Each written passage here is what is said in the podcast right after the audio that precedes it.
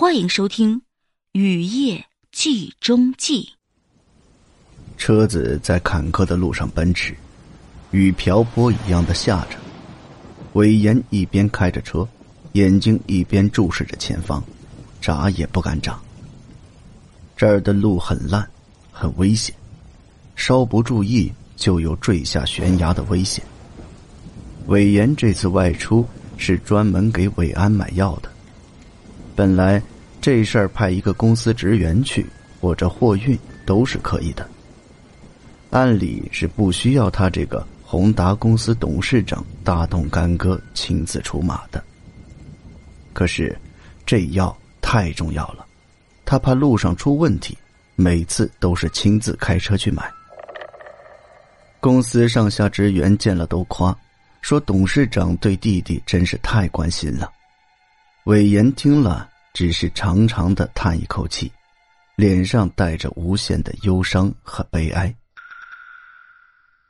最近一段时间里，宏达公司连连发生事故。开始是韦岩的父亲高血压发作，在公司里突然病逝；接着是继母赵冰想不开，竟然为父亲离世悲伤过度，跳水殉情了。随后不久。弟弟韦安着凉发烧，高达四十度，持续不退。烧好之后，竟然变得疯疯傻傻的，一会儿笑，一会儿哭。医生赶来查看了一番，最终摇摇头。韦安烧坏了脑子，目前的智力是和一个五六岁的孩子没有什么区别。要想恢复，必须喝一种特效的补脑药。这种药只有外省的一个城市有。弟弟现在成了韦岩唯一的亲人和希望，他不能再失去自己的弟弟了，因此买这种药成了韦岩工作之余最重要的一件事儿。每次药物喝完，无论多忙，韦岩都会扔下手头的工作，亲自开车奔驰几百里去给弟弟购置药物。风雨无阻。现在他的车子就在去外省的路上。车子在大雨中如一只甲壳虫一样颠簸着，艰难而缓慢的前行。韦岩的心里时时漾起一种不祥的预感，他隐隐觉得今天可能要出事儿，还可能是大事儿。久经商场的韦岩。每次在大事来临时，都会产生这样的强烈预感。当然，这种预感不是空穴来风，不是随意猜测，而是有事实根据的。今天在那边买完药，他刚打开车门准备上车，发现自己出来时放在车门旁的一本杂志落在了车座下。这个小小的细节让他马上就断定。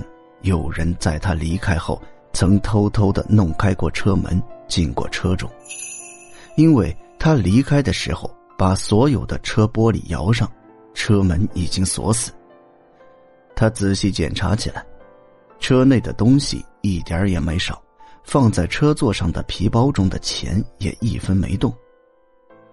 魏延的额头出汗了，浑身的血液都凝固了起来，更加感到危险逼近。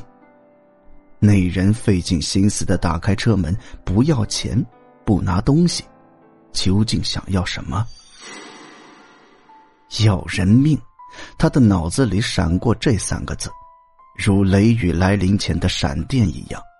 他的脸色一片惨白。魏延俯下身子，又一次细细的检查过自己的车子，仍然没有发现一点异样。他摇摇头。怎么可能没有异样呢？那人想办法弄开自己的车子，进入里面，不会不做什么的，只是自己没有发现罢了。他想了想，下了车子，回过头，假装很关心的对和自己一块来的王才道：“来，换辆车开开。听说你那辆车经常熄火，我开着试试，不会是车有问题吧？”